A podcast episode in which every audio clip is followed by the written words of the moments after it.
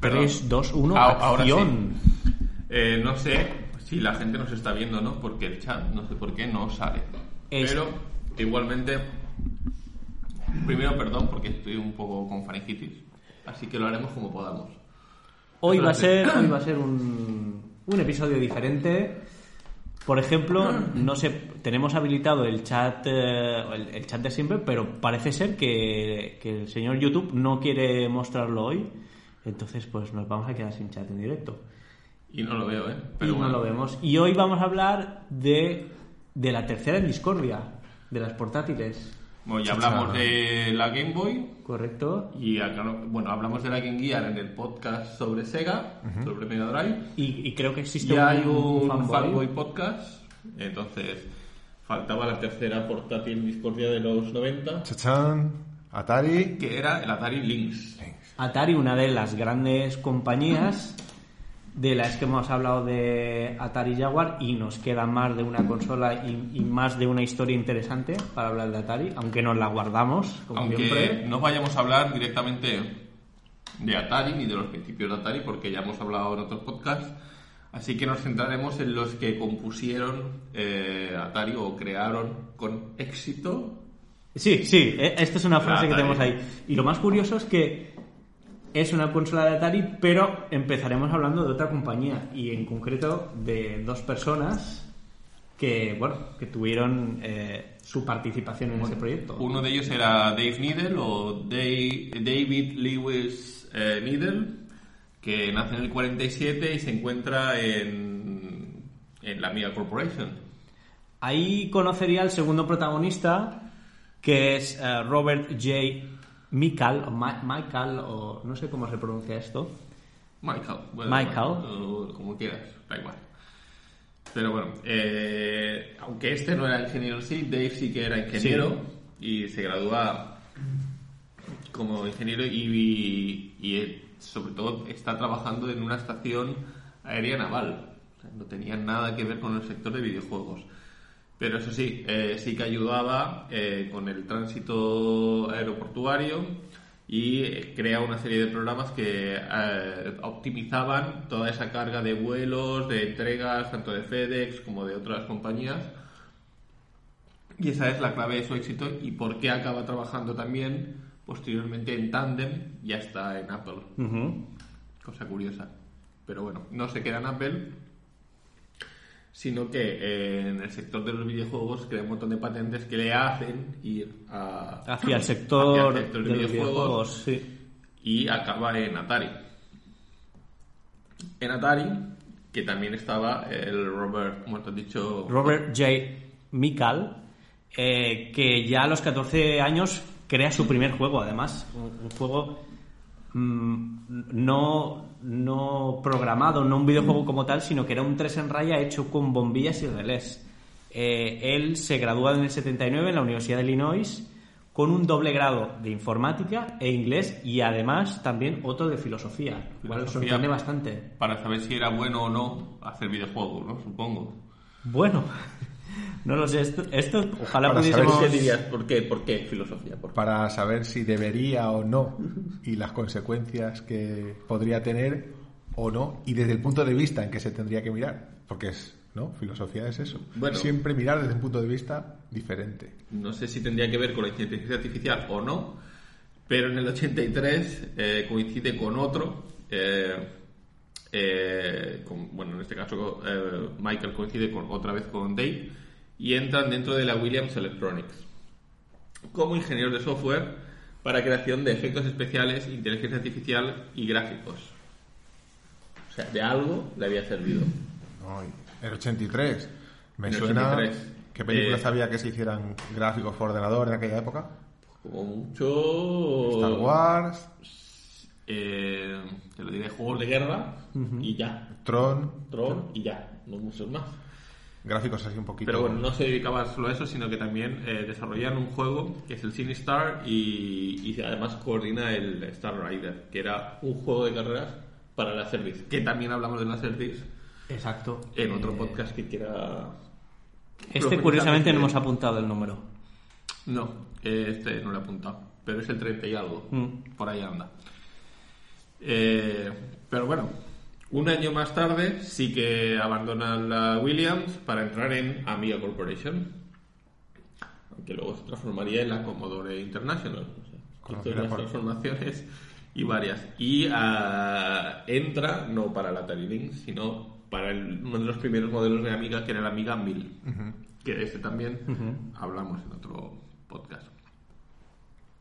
Eh, desarrolló Intu- Intuition, que es un- el software de interfaz de, de Amiga, y además también estuvo en el proyecto Amiga Boeing Dim- Demo. Eh, y llegó a ser director de Pues el software. demo este clásico que sale la pelotita rebotando. Que- que es el clásico para los amigueros que se tocan con esta demo. Pues. Sí, era, era- Es, es- es el sumum, era increíble de ver aquello. Era increíble de ver. pero es un culo inquieto porque realmente eh, deja la empresa, se queda como autónomo, eh, sirviendo a la comunidad amiga, desarrollando herramientas y juegos para clientes. Era autónoma fuera de, fuera de la empresa. Hay que ver. Continuó. En el 87, bueno, aquí damos un pequeñito salto. eh, es contratado como vicepresidente de la división tecnológica de juegos de Epix, eh, junto a Dave Needle de Amiga Corporation y su jefe Dave Morse, cofundador de Amiga Computer y Crystal Dynamics, que además mm, falleció en el 2007. Como breve inciso, John Miller, eh, del que hablamos en el episodio anterior, también trabajó en, Ep- en- en Epix. En el O sea, algo más 80. hizo el señor Joe Miller. Sí, y no sé si. ¿Esto lo mencionamos? Esto creo que, no sí. Creo que no. Creo que se fue del guion. Pues vergüenza por nuestra parte y menos mal que, que hemos podido dar este pequeñito inciso. No sé, pero bueno.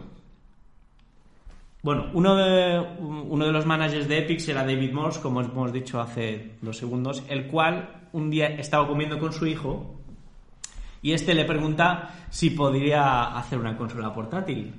Eh, típica conversación. Decir, yo quiero una Game Boy, que te calles, niño, y tú no podías hacer una para mí. Exacto. Esta conversa luego eh, eh, David la, la traslada a la oficina y se la encarga a, a Michael y a, y a Needle. Y la verdad es que estaban un poco recelosos, ¿no? No lo tenían muy claro, pero al final Bueno, accedieron. esto era un sinfín de cosas. O sea, había que, para ser portátil tenía que tener una batería, una pantalla, o sea, tenía que ser completamente autónoma. Y la tecnología de la época, Justita. justita. Pero bueno, Pero posible, ¿eh? eh, el primer prototipo o la, la primera versión de, de esta se bautiza como Handy, ¿no? De- Que es portable, que vamos. es portable, no handicap, no de handicap, handy de portable.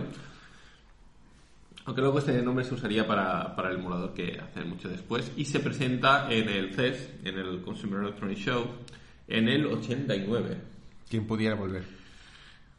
Tú ahí ya estabas, ¿no? Ya, ya Yo estabas ya. en el CES ya, ya, ya tenía La 40 Saturn. ya tenía 50 años de aquella. Bueno. Pero claro, esto era una pequeña triquiñuela porque fueron CES no para presentar el producto, sí, sino buscar a gente que pusiera el dinerito para hacer el producto, que era lo que les faltaba. Claro, por aquel entonces no había mejor escaparate ni mejor plataforma de presentación que ir al CES. Hoy en día no tiene sentido, Es más comercial todo, más, no sé. pero por aquel entonces era gente que estuviera dispuesta a invertir.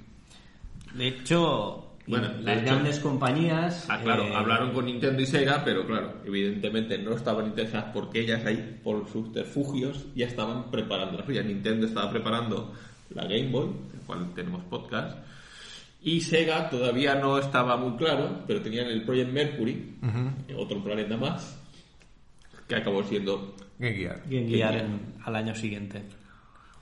Pero bueno, aún así, eh, Nintendo ni Sega estaban interesadas. La única que se interesó fue Atari. Atari, cómo no. Entonces Atari se encargaría de la producción y el marketing y Epix eh, sería la encargada de desarrollar todo el software y todo lo necesario. ¿Pero qué pasó por el camino? Un descalabramiento. Pues descalabramiento porque Epic se declara en bancarrota a finales de ese año. Y entonces Atari dijo, pues joder, pues yo ya invertí unos cuantos millones, pues me lo quedo todo. Pues me lo quedo para mí. La Y va a hacer si no. Y entonces compra tanto eso como eh, Todo el material. todo el material que tenían en Epic eh, Se quedó. y Hasta los lápices se quedó. se quedaron hasta el papel de apuntar. Todo. Todo, todo, todo.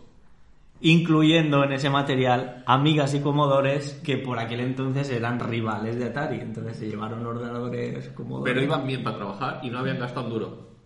Pues eran, sí, ya los habían pagado y se los tenían que quedar. Ya está. Pero bueno, eh, no sé si habréis visto alguna links o no sé qué, era la revolución era porque era pantalla en color, Retroiluminada. retroiluminada, casi no gastaba pila, bueno. según el anuncio, Bueno. Pero la realidad inicial era otra. O sea, la idea inicial era que fuera en blanco y negro, porque al final sí que el tema de la batería y el rendimiento se notaba mucho. Tipo Game Boy, normal y corriente. Porque además pensaban que una pantalla en color a lo mejor no funcionaría. Pero el señor Dave Needle y Robert Michael estaban ahí. Queremos color. ¡Queremos color! Y quiero que se vea de noche para que el niño Y no cuando- fue como el de Game Boy que solo le pintó la carcasa de color. No. Estos sí le pusieron eh, pantalla a color. Problema, que las pantallas de color por la época eran carísimas. Hay que pensar que era tecnología LCD. O sea, LCD y retroiluminada. Para y que- bueno, lo único que encontraron dentro del rango que podían gastar era una pantalla de 4.096 colores. Te sobra, pero bueno. Bueno, algo le daba, ¿no? Y eso sí, el chip eh, pensaron en usar varios y tal, y pasaron por el, el 68.000, que tú eres fan del 68.000. Es una pasada de chip. Desde los años 70, estar ahí. Incluso hoy en día podemos encontrar máquinas que llevan el 68.000, Pero no, este emplean un 65C02. que es familia. Mm. Es familia reducida, pero familia, al fin y al cabo. El Es un pariente, el hablaremos hermano- de- El hermano, el hermano Monger del Motorola. Bueno, Monger, bueno, a ver, tenía bastante buena reputación, ¿eh? Bueno, la verdad es que de esta familia más barata sí que se empleaba en los Apple II y los Commodore 64, con lo cual no distaba mucho de la potencia que necesaria, ¿no? Y la historia también es un poquito así controvertida. ¿Por qué? Desde, porque el- la manera en que se hacía el chip, la manera en que se hacía, bueno, no sé, a lo mejor que Lo es hacían esclavos en otra parte esclavos, del mundo. sí, no, eh, que bueno, que el 68.000 tenía un- muchísimas pérdidas en cuanto a chips que en la, en la cadena de montaje, de- en las obleas de fabricación, tenían muchos defectos. Bueno, eso pasa hoy en día también, ¿no? Con cualquier procesador. Uno sabe que a lo mejor tiene un 20% de lo que es la oblea en sí, que no van a salir. O sea, que directamente eh, se quedan para reciclar, para hacer más chips. Eh, normalmente en la época era un- en los años 70, cuando estaba el 68.000, eh, normalmente era un, de un 50 o 60% de chips que tenían muchos fallos. O sea, lo sabía que tenían a lo mejor un, un 3% de fallos, pues directamente pasaban. ¿no? Es como, por ejemplo, eh, no sé si os acordáis, el- la CPU de la Xbox, la Xbox 1. Esto pasaba mucho con, como con los Cell, ¿no? Igual, sí. Tenían nueve, los descartaban tres, unos le quedaban y al final... Bueno, funcionaba. O como el de la Xbox he dicho antes, que corría a 733, pero en realidad era un Pentium 3 a 1400, que lo habían rebajado para que pudiera funcionar. Pues en este caso, eh, lo que pasaba era al poner el, el, el 6502, que es, ya digo, un pariente del 68000, sí que conseguían que un 70% más o menos no tuvieran errores. Por lo tanto, el precio era increíblemente menor. Por eso lo eligieron eh, Bueno, eso Apple. en realidad como hacían mucho con los Pentium, que eran 633, fallaba un poquito, pues le bajamos Claro. a 633 y es el mismo chip. Es que, o los de AMD, por ejemplo, que tenían cuatro núcleos, y lo- un núcleo fallaba y te lo vendían como tres núcleos, cuando en realidad estaba ahí el núcleo muerto que mucha gente lo activaba. Y eso, Activado. exacto, pasa hoy en día continuamente. Ya, pero por aquel entonces mm, también había que abaratar costes. Sí, sí, sí, sí. no. Pero bueno, aún así, este chip eh, tenía que poder generar hasta juegos 3D.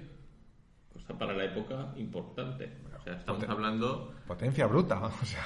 Estamos hablando de casi del, o sea, a principios de los 90. Tanto que tenían que eh, Needle eh, usar una de sus técnicas de estas de, de transformación de píxeles que se llamaba la Planar Expansion, que podías eh, rotar, escalar cualquier tipo de píxel fácilmente y, y no usar demasiado, Demasiada potencia potencia. CPU. Todo a través de software. Todo a través de software, evidentemente. Pero claro, eh, otro de los escollos que se encontraron, bueno, al final la consola tenía, es que, vale, para toda esa potencia de cálculo necesitaba que el acceso fuera rápido y lo que hacía la consola era copiar toda la ROM, todo el juego, a la RAM. Buah, ahí habría que tener una RAM tan grande como el cartucho, al menos. Sí, y la otra pega es que tenía que copiarlo bien primero. Vale. O sea que para jugar no era encender y ya está, sino que no, hay que esperar a que se cargue y luego puedes jugar. Ni siquiera cargaba por, por contenidos o por... No, directamente todo, y de una vez. Todo y de una vez. Vale. O sea, hacía una réplica y ya está. Aunque se rumorea y se hablaba de que al principio eso se hacía porque estaba pensado para cargar de juegos de cassette. Eh, pero bueno, luego más tarde se ha desmentido, ¿no? Pero aún así quedan trazas en el código como instrucciones de poder cargar. Tú imagínate que los juegos hubieran sido como un Wallman. O sea, como un cassette, la máquina como un Wallman y la parte de delante con la pantalla. O sea, hubiera sido impresionante. Pero sí, eh, por ahí que por eso es la- la- el soporte que había más barato. Pero bueno, no era el más óptimo para llevarte a cualquier parte. No, está claro. Aparte, si, si las baterías, ya diremos lo de la batería, imaginaos Lo con- que sí pensaron es incluir un disco duro para poder grabar cosas. Ah, disco duro. En aquel momento. En aquel momento debía ser así, ¿sabes? Una cosa así. Monstruoso. Y poder llevarla así la consola, Sí. porque si no, no lo comprendo de ninguna otra manera. Se llevaría en la espalda una mochila. Pero bueno, es algo que descartaron eh, y nada, al final se quedó en las tarjetitas estas. Mejor. Ahora, si os parece, os voy a hablar de algunas características, así un poco generales. Es la primera consola portátil en color, como ya hemos dicho. eh, pantalla retroiluminada de 3,5 pulgadas. Sí. Ah, por cierto, tenemos chat en directo al final. Nos saludan desde Chile y desde México. Un saludo, ¿no? Siempre a todo el territorio. Bueno, pues esta pues, pequeña introducción eh, va a ser sobre las características. Eh, lo que me ha llamado más la atención ah, es que tenía un, un manejo ilimitado de sprites. O sea, podía poner en pantalla un número ilimitado de sprites, lo cual me sorprende.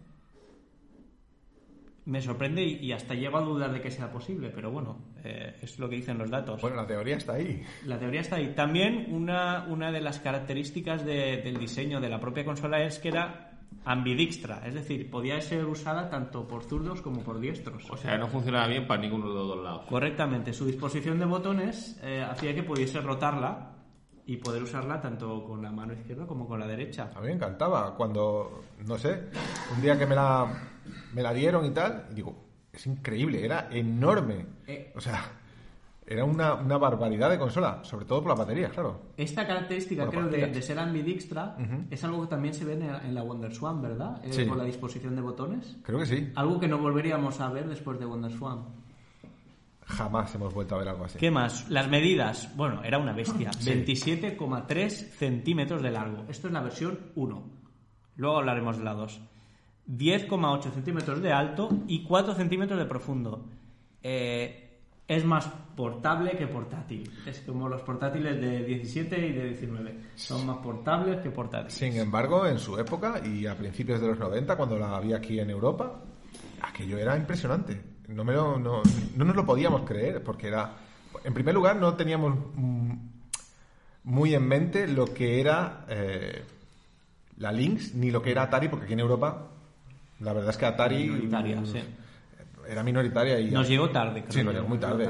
Y Atari era más bien al principio de los, de los 80, por ahí la Finales cosa. de los 70 Sí, con la sí. 2600 y, y principios Pero de los 80. luego murió, entró Nintendo con fuerza y ahí pff, ya lo dejamos. Quedó Nintendo y Sega. Atari aquí estaba totalmente fuera de servicio.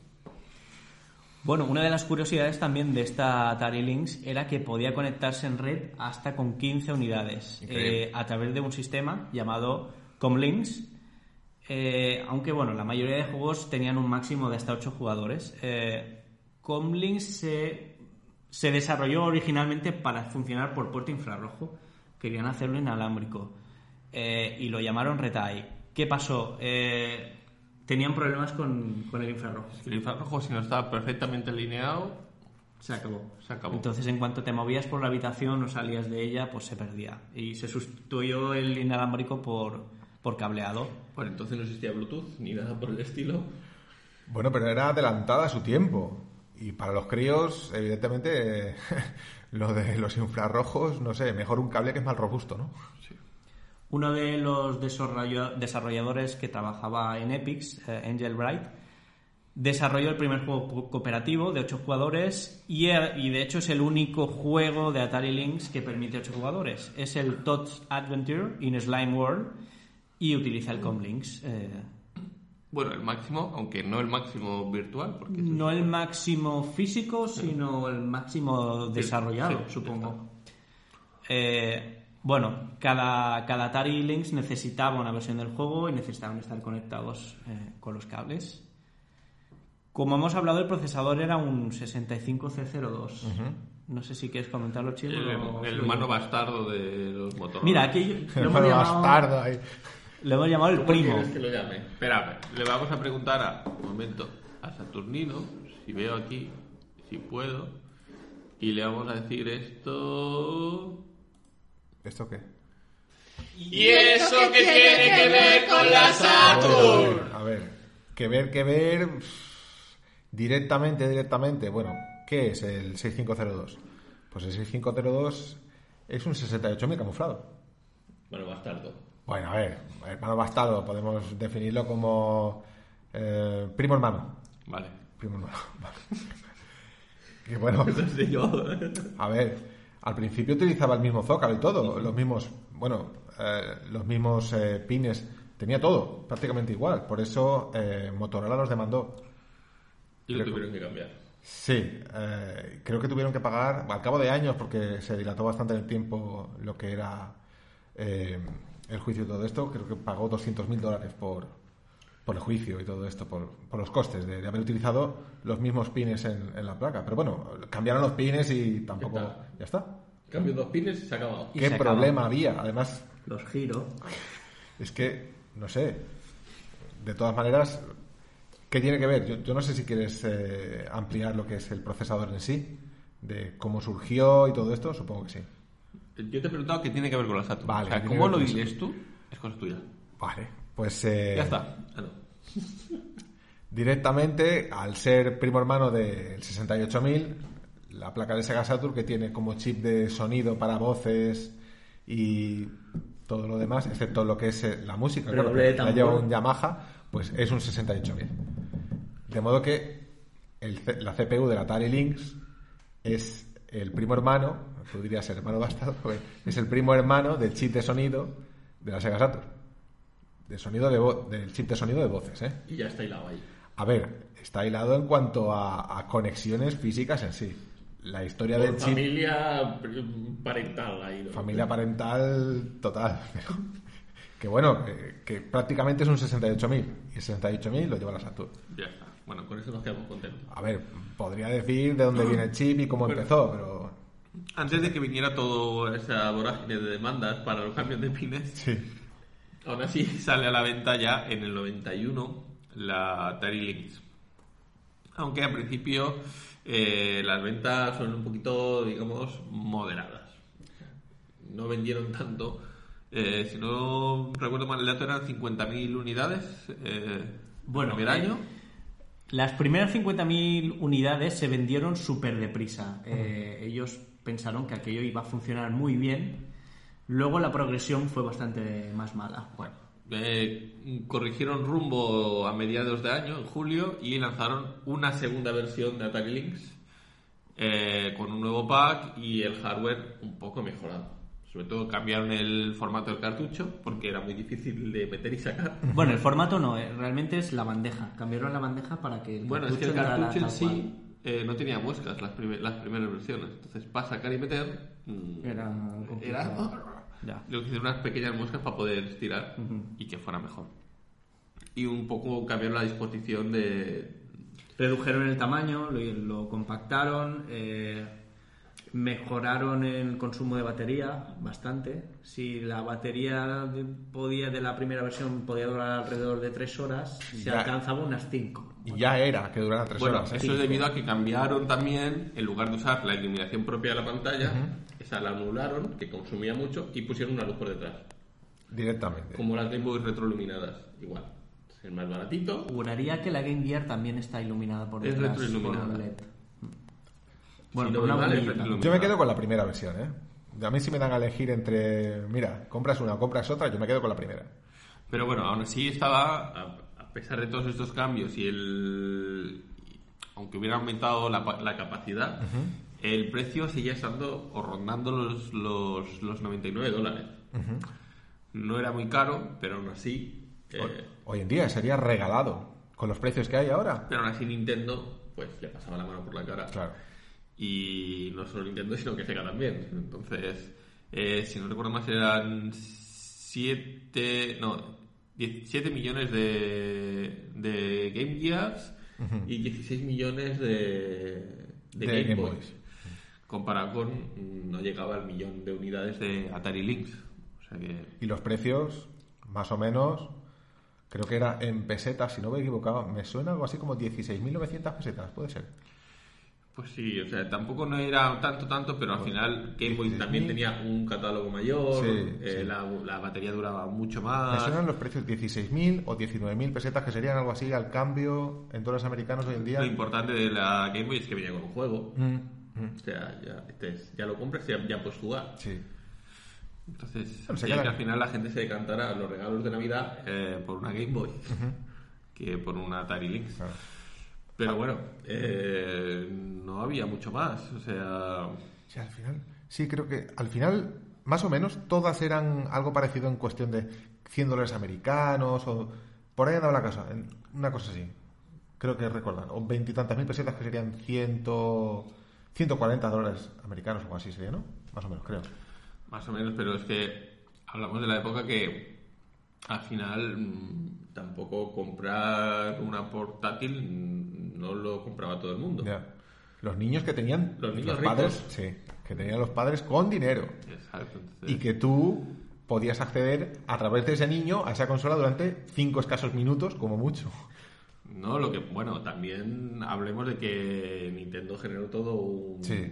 esto del Club Nintendo, no sé qué, o sea, hacía que también si tú tenías una Game Boy y yo quisiera una Game Boy, Sí. porque además podíamos cambiar los juegos. Tenían muy buen marketing.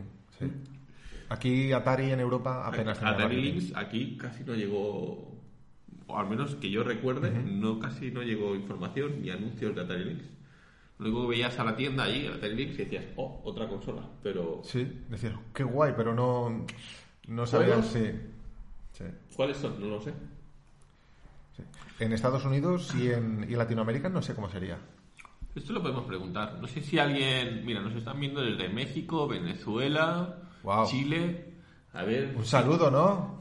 manda saludo. Un saludo, como siempre, a toda la comunidad latinoamericana que le gusta el retro. Y, claro, gracias a, a vosotros, estamos aquí siempre con, con la ilusión de poder equivocarnos, porque nos equivocamos muchísimas Bueno, les veces. preguntamos a ver cómo fue el lanzamiento de Atari Lynx en, Sí, claro. en sus respectivos países, ¿no? Bueno, tardará un minuto, ¿eh? Desde Bueno. que nosotros lo preguntamos hasta que llega, más o menos.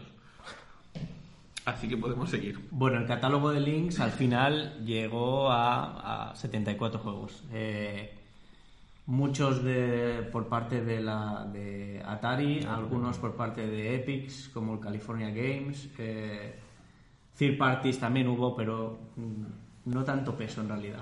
Como, como ha pasado con muchas consolas que, que han tenido un catálogo minoritario por por el hecho de, de- de no, no tener suficientes ventas y cosas así. Aunque también por eso, en parte, eh, las queremos, en sentido de decir, mira tú esta rareza, ¿no? Cuanto menos esté en el mercado, cuanto más rara sea, más se aprecia una cosa. Entonces, también por eso es algo bueno. Es como, no sé, muchas veces uno se puede equivocar en cuanto a fechas, procesadores, todo esto, pero lo bueno es que el que lo ve se dé cuenta y lo diga. Es decir, oye, que esto no es así. Y está genial porque así eh, él ha aprendido porque lo ha buscado por otra parte y nosotros también porque luego lo leemos. O sea, lo importante es, es aprender un poco la realidad de ese momento. Creo yo. Ya está, dicho, ya está. Ya está. Ya bueno, ya está. Podemos cerrar ya. Sí, sí, Nos sí. vamos todos. Ya está, vámonos. Bueno, nos vamos todos, no, pero el que sí acabó mm, y relativamente temprano es eh, la Atari Lynx. No tuvo una vida útil muy larga, así como Game Boy sí que ha perdurado, Sí. perduró muchos años después Y más que podría haberlo hecho. y más, pero bueno, al final las Game Boy mm, tenían una vida, entonces hasta que se reciclaron. Atari eh, en este caso solo apostó por la Atari Lynx cinco añitos más y en el 96 eh, dice, mira, ya se ha acabado, mm, básicamente porque se centran en otros proyectos, como serían la Jaguar, no muy mal, y la 3DO, que tampoco Bueno, a ver, se quedaron por el camino, pero ahí estuvieron.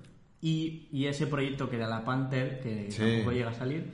Yo lo que he estado buscando es por qué llamaron a, a sus consolas nombres de felinos. No he sido capaz de encontrarlo y la verdad es que podríamos mandar un reto a la gente que nos está viendo de por qué las últimas consolas de Atari tenían nombre de felinos. Lynx, Jaguar, Panther... Igual empezaron con Lynx y le dijeron, pues vamos a seguir con los felinos. Hay que buscar un motivo, hay que buscar un motivo. O igual mm, tenían un gato, alguno de ellos, y dijeron, ah, Me gustan los ¿te gatos. gustan los gatos? No sé. Bueno, si alguien lo sabe, que nos lo diga también, ¿eh? Esto Sí. Es interesante. Por ejemplo, se optaron por, por Planeta, planetas. sí. Mercury, Saturn, Mars, Plutón, la 32X, Mars, ¿no? Plutón, que era el siguiente, que no salió. Sí, que no salió. Dreamcast, Bueno, ahí, ahí es que me estás pillando los dedos. Me estás pillando, me estás hablando de Sega y ya me estoy poniendo nervioso. Entonces, podría haber sido Venus. mm, no, ahí ya es que quisieron romper con todo. En O el- sea, este nos han salido mal todos los planetas. no, no tiene nada que ver con que saliera mal o bien. Fue historia, es historia. La historia está ahí. Que fuera como fuera, eso no tiene nada que ver. Luego le hicieran. Windows, No, por Dios. A ver, a, a mí personalmente no me importa mientras funcione bien. Lo de Dreamcast fue que necesitaban romper con, con lo que es el pasado en cuanto a ventas. Y por eso eligieron el nombre de Dreamcast. Pero... No por otra Eh, cosa, cor- ¿eh? Corta, corta, que Corta. estamos hablando de Atari. Sí, sí, sí, venga, venga. Es que hablar de Sega... no- Volvemos a, a- bueno, en este caso a Michael, eh, que claro, eh, al cerrar toda esta división de 3DO, de Jaguar y de todos los proyectos fallidos, lo que hace es irse a lo que le gusta a la gente aquí, ¿no? Que Caldes odia, que es a Sony. Ah, buah. Bueno, Y se va como senior manager a, a la línea de producción o de producto de, de PlayStation. Pero no está mucho más. Porque solo está hasta 2011, donde ella se cansa de PlayStation y dice, me voy yo, y ahora... me voy yo por mi cuenta. Y se va a fundar su propia empresa, eh, Argings, si voy mal. Y empiezas a investigar sobre ya eh, más conceptos más modernos como el Machine Learning, lenguaje natural, pero esta vez para Google. Vale. Vale. El gran monstruo que todo lo sabe. Bueno. Bueno, en su haber tiene mm, 15 juegos desarrollados, eh, 11 patentes, 4 máquinas diseñadas y la arquitectura de 3 sistemas operativos, nada más y Ahí nada es nada, madre mía. Es que el, a mí el por, por otro lado, Dave Nivel está muerto. Pues no sé. Bueno, fallece en parece- 2016. me o sea, parece- no- bueno, la verdad es que no hay mucha información entre uno y otro. mm. Entre que deja eh, Atari y, y fallece. O sea, se retira de todo. Solo trabaja con comunidades para ayudas y no sé qué, que eso sí que hemos encontrado información. Como ámbito gubernamental. pero empresas empresas eh, abandonan el sector empresarial. Estaba cansado, el hombre se retiró y tampoco hay mucho más. La verdad es que no. Eh, no hay mucho más. Y de hecho este podcast es de los más cortos. No, pero por ejemplo, eh, sí que había una cosa interesante que era de dónde venía el hermano bastardo. El procesador. El procesador. El procesador tiene una historia detrás de cómo llegó a ser la CPU Lo, de inventaron los alienígenas. Los alienígenas, los antiguos, ¿cómo era? Los Los alienígenas. Anunnakis. Sí, eso sí.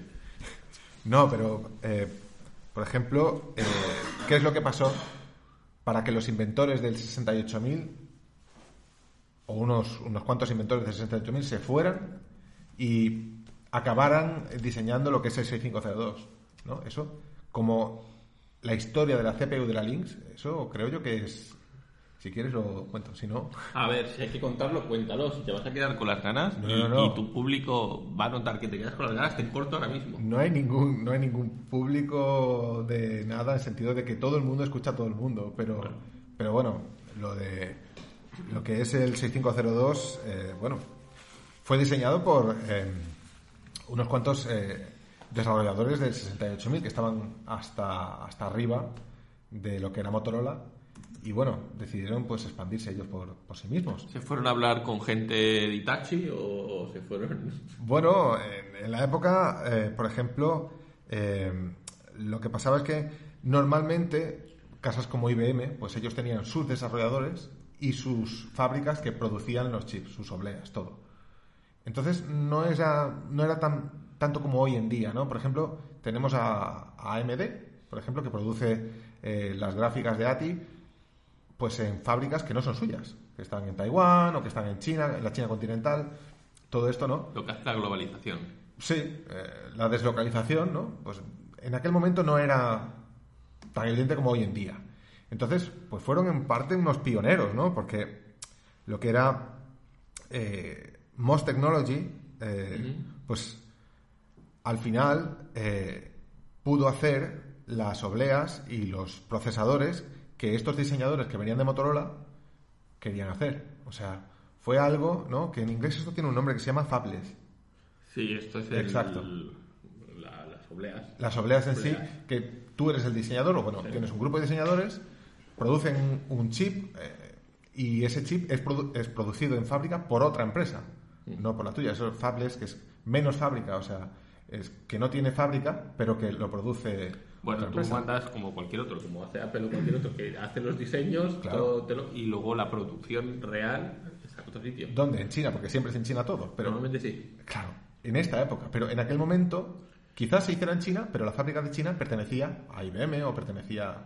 En, en ese momento era algo relativamente innovador. No, o sea, no eran subcontratadas, no eran de la propia empresa, pero deslocalizadas. sí. Exacto, sí, sí, sí. sí. En, en este caso serían totalmente subcontratadas. Era algo realmente. Tú estuviste allí, ¿no? Sí, Fabricando. sí. En, de aquella época tenía 40 o 45, por así. Y ahí ya estabas tú fabricando obleas. Sí, sí, sí, sí. con- pero con. No te quedaste con ninguna. Con palos de madera. No te, te quedaste con ninguna. Con- sí, tengo, tengo, tengo. Una por, una por, por lote de producción y ya está, ¿no? Sí, sí, sí, o sea, la casa está forrada con eso. Y nada, o sea, simplemente como curiosidad de, de lo que era la aparición del 6502. Tenía cuatro veces más rendimiento que un 68 un 68.000, por ejemplo. O sea, era como el hermano bastardo que te has dicho, Pero con esteroides. con esteroides, sí. O sea, esto era mm, hermano bastardo, pero de familia real. De familia real y, y para ponerlo en lo que es una portátil, era increíble. O sea, si, si hubiera sido tú, que hubieras estado ahí en Atari, hubiera sido Atari Lynx 3. Hombre, si hubiera sido yo, hubiera dejado la primera con mejor pantalla y Pero, pero menos gastaría consumo. más batería. Bueno, a ver, es que lo que me gusta en sí es el diseño externo. Es como, hay mucha gente que no le gusta el mando de la Xbox One, por ejemplo. Bueno, y tiene es- pinta de volante de esos Sí. sin círculo. Sí, sí, se parece un poco al, al volante arcade de, a ver si lo dices, de Sega Saturn. Qué raro. Qué raro que lo diga, no, no, pero es así. O sea, cuanto más extraño sea, mejor. El, el mando de la Xbox O sea, One, tú, por tú ejemplo... hubieras pegado con celo Sí. un Atari Lynx al, al arcade controller de la Sega. ¿no? A ver, Eh, si fuera por mí, eh, cuanto más aparatoso, mejor. En el sentido de. Cuanto más extraño, mejor. Bueno, Pero bueno, un, pequeño apunte. Nos han preguntado más o menos cuánto pesaba la, la Atari Lynx y lo que he podido y encontrar no, es y no que- son dos pollos. No, no son dos pollos. Ronda con caja unos 700 gramos. No está nada mal, ¿eh? Casi, un kilo, ¿eh? Luego Jesús Castañeda nos comenta que en México lo que llegó de Atari fue la 2600, pero bueno, que él hace poco pues ha conseguido algún microordenador de Atari para su colección.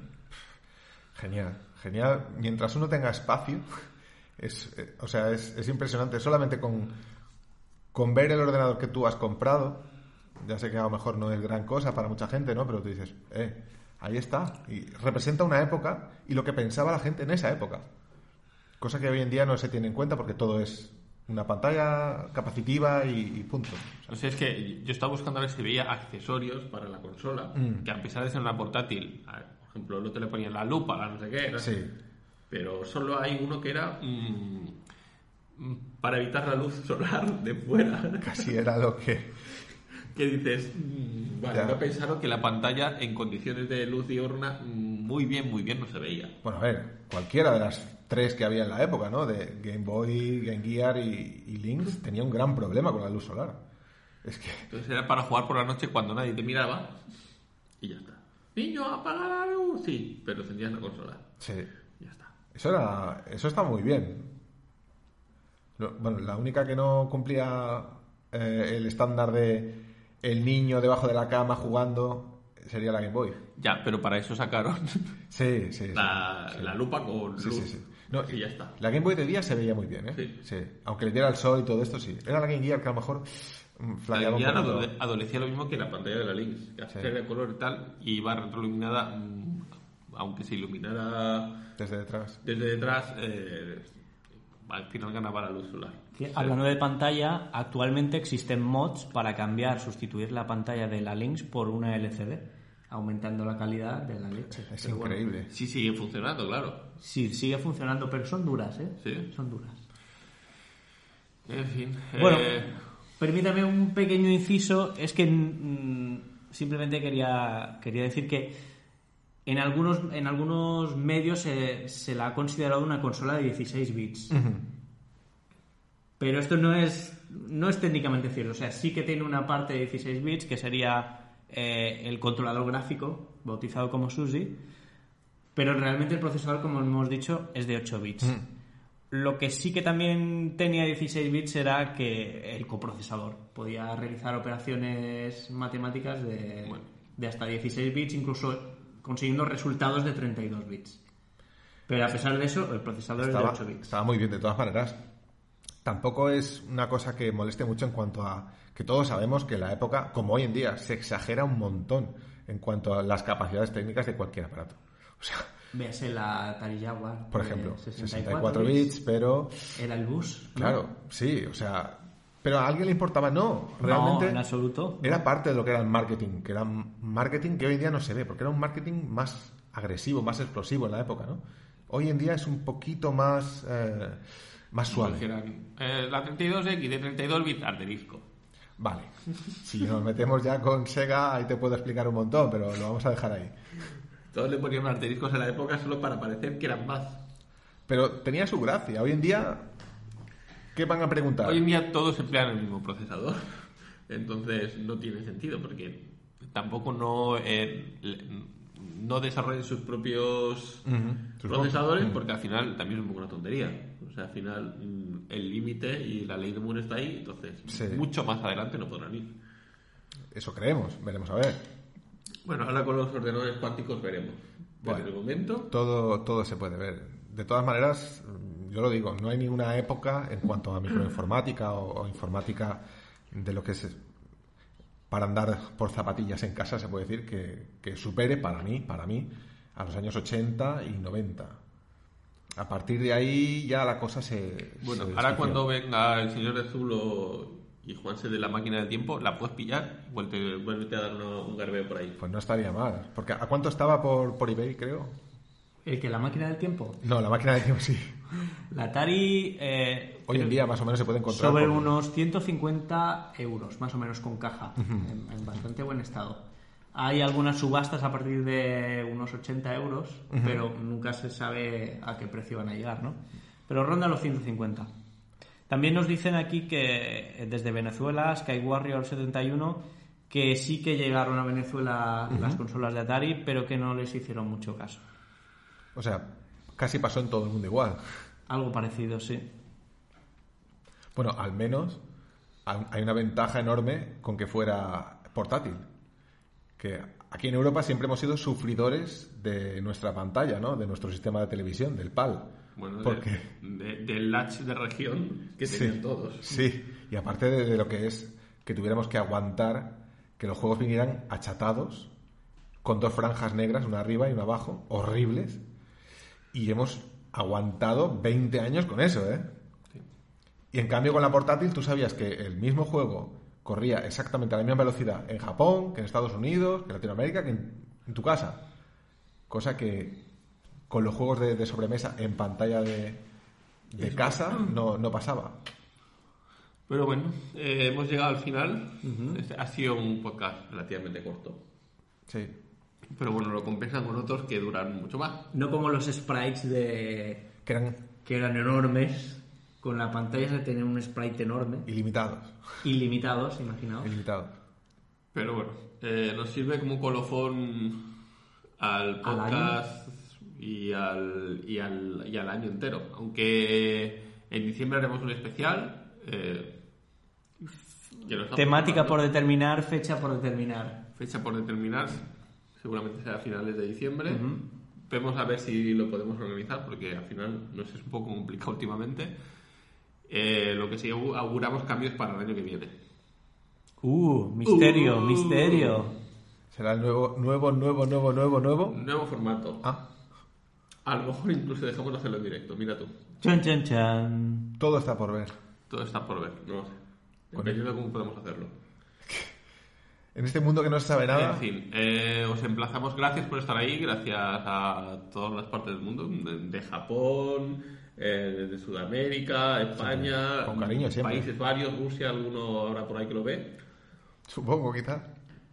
Bueno, gracias a todos. eh, gracias por aguantarnos otro año más.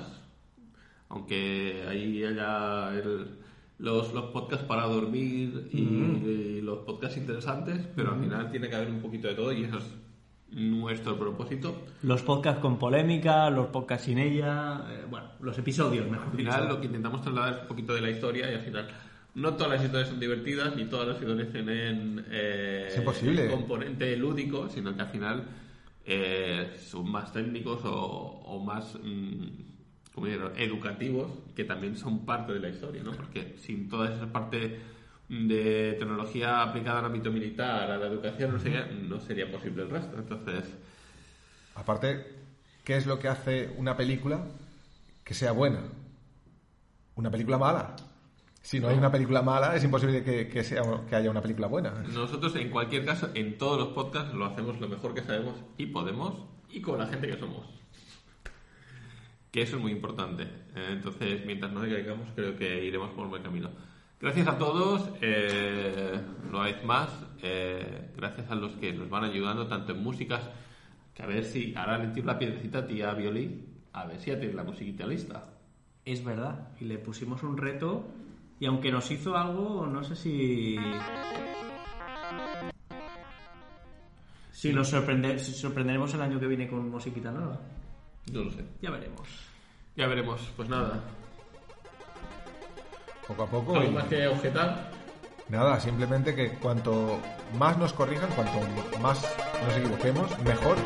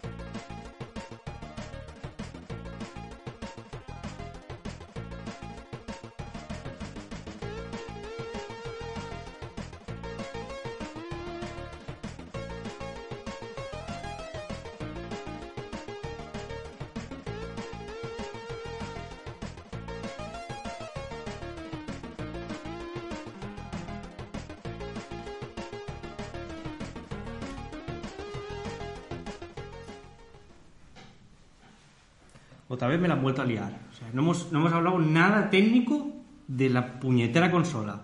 No hemos hablado del catálogo, de- del Toki, no hemos hablado del California Games, no hemos hablado del Rampage.